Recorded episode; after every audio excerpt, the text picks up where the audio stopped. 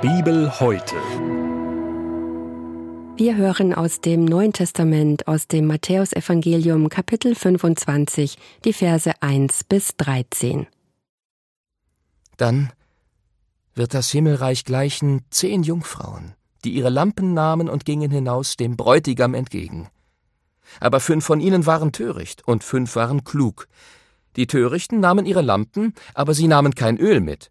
Die Klugen aber nahmen Öl mit in ihren Gefäßen samt ihren Lampen. Als nun der Bräutigam lange ausblieb, wurden sie alle schläfrig und schliefen ein. Um Mitternacht aber erhob sich lautes Rufen. Siehe, der Bräutigam kommt, geht hinaus, ihm entgegen. Da standen diese Jungfrauen alle auf und machten ihre Lampen fertig.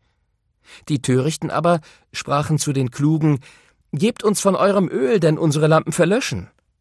Da antworteten die Klugen und sprachen, Nein, sonst würde es für uns und euch nicht genug sein. Geht aber zum Kaufmann und kauft für euch selbst. Und als sie hingingen zu kaufen, kam der Bräutigam. Und die bereit waren, gingen mit ihm hinein zur Hochzeit, und die Tür wurde verschlossen. Später kamen auch die anderen Jungfrauen und sprachen, Herr, Herr, tu uns auf! Er antwortete aber und sprach, Wahrlich, ich sage euch, ich kenne euch nicht. Darum wachet, denn ihr wisst weder Tag noch Stunde. Das war der Bibeltext für den heutigen Tag, entnommen aus der großen Hörbibel mit freundlicher Genehmigung der Deutschen Bibelgesellschaft. Hier noch einmal die Bibelstelle im Neuen Testament aus dem Matthäusevangelium Kapitel 25 die Verse 1 bis 13. Gedanken dazu kommen jetzt von Jürgen Baum aus Niederfischbach. Dieses Gleichnis ist ein Paradebeispiel für die Art, wie mit anscheinend leicht verständlichen Bibeltexten umzugehen ist. Ich meine damit den Hauptgedanken, den jedes Gleichnis, das Jesus erzählt, beinhaltet. Aus diesem Grund beginne ich mit dem historischen Rahmen, in den die ganze Handlung eingebettet ist. Die Braut erwartet also den Bräutigam im elterlichen Haus, der sie in sein Haus heimholen wird. Mit der Braut kommen die Brautjungfern dem Bräutigam und seinem Gefolge entgegen, um sie dorthin zu begleiten. Die Hochzeitsfeier beginnt beim Eintreffen des Bräutigams im Haus der Braut.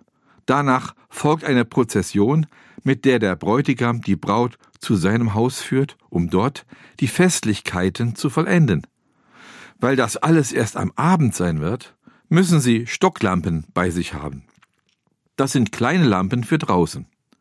Dazu gehören auch flaschenähnliche Gefäße, Krüge mit Griffen und zusätzlichem Ölvorrat, damit die Lampen nicht verlöschen.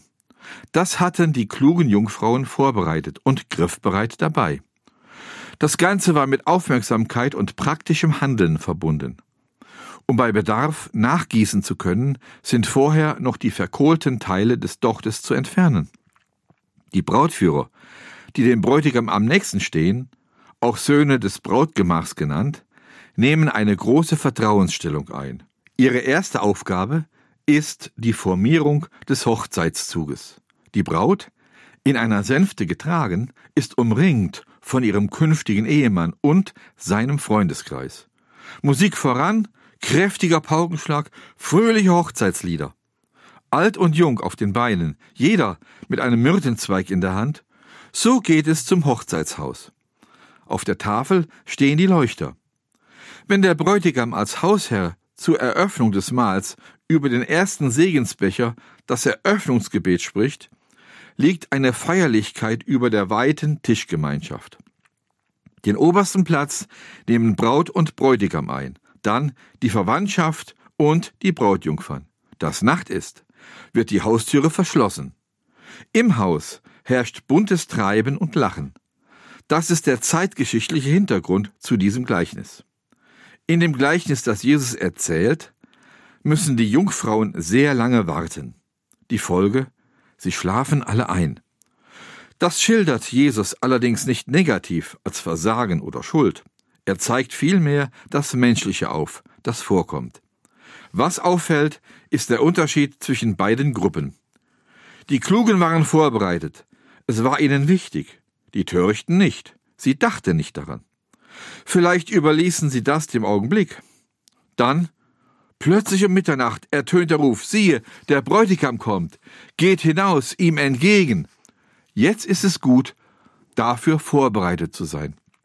Gemeinsam ziehen dann alle zum Haus des Bräutigams. Die Frage ist, wie ist dieses Gleichnis zu verstehen? Anfangs sagte ich, es gibt einen Hauptgedanken, um den es geht, so auch hier.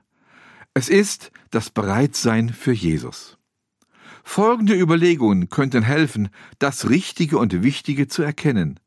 Zu wem hat Jesus hier gesprochen und wen meint er damit? Als weiteres wäre die Frage möglich, wem könnte es außerdem noch etwas zu sagen haben? Jesus beginnt mit den Worten, dann wird das Himmelreich. Jesus knüpft an das Vorhergesagte an, was in Kapitel 24 steht. Damit macht Jesus deutlich, dass dieses Gleichnis seinen Platz in der Zeit vor und während der Wiederkunft des Königs auf die Erde hat. In anderen Bibelübersetzungen steht statt Himmelreich Reich der Himmel. Im Neuen Testament ist nicht bloß von einem Himmel die Rede. Paulus berichtet zum Beispiel vom dritten Himmel.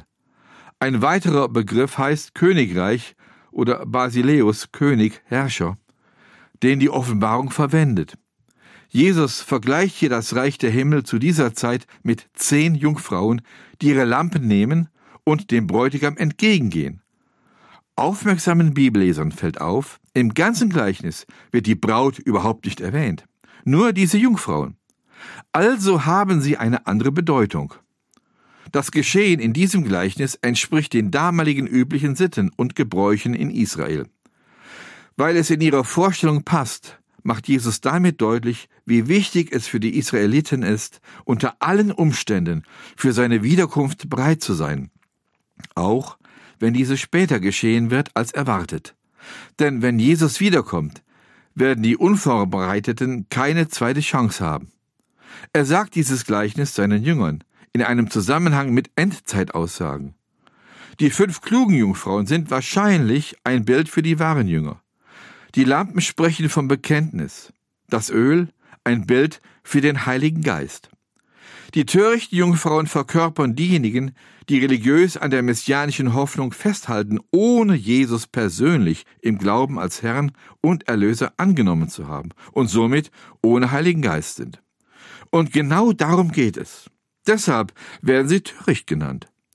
Die Zeit des Wartens ist die Zeit zwischen seinem ersten Kommen und Jesu Wiederkommen. Als plötzlich der Ruf ertönt, der Bräutigam kommt, stehen alle Jungfrauen auf und schmücken ihre Lampen. Da den Törichten das nötige Öl fehlt und sie vergeblich versuchen, es irgendwie doch noch zu bekommen, ohne Bild gesprochen, also nicht bereit sind für diese Begegnung, gehen sie leer aus. Der Heilige Geist lässt sich durch nichts kaufen, und so, wie die fünf Klugen den anderen kein Öl geben können, kann auch kein gläubiger Mensch aus sich heraus den Heiligen Geist weitergeben. Während die törichten Jungfrauen fort sind, um Öl zu kaufen, kommt der Bräutigam. Die syrische Bibelübersetzung und die Vulgata geben hier wieder kam mit seiner Braut. Das passt ausgezeichnet in das prophetische Bild. Der Herr Jesus wird von seiner Hochzeit mit seiner Braut, der Gemeinde, zurückkehren. Der treue Überrest der Heiligen wird mit Jesus, ihrem Bräutigam, zum Hochzeitsfest gehen. Hochzeitsfest bezeichnet Freude und Segen des Reiches Christi.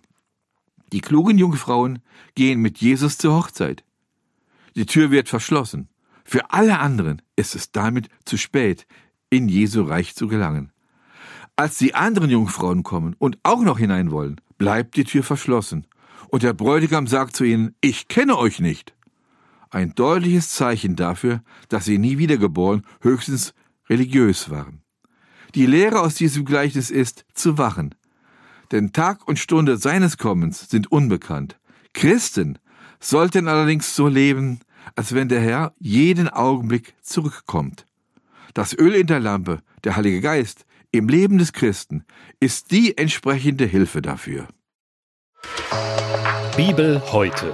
Die tägliche Bibelauslegung zum ökumenischen Bibelleseplan auch in unserer Audiothek unter erfplus.de sowie in der ERF Plus App. Sie möchten noch mehr in der Bibel lesen? Das geht auch im Internet unter bibleserver.com. ERF Plus. Tut einfach gut.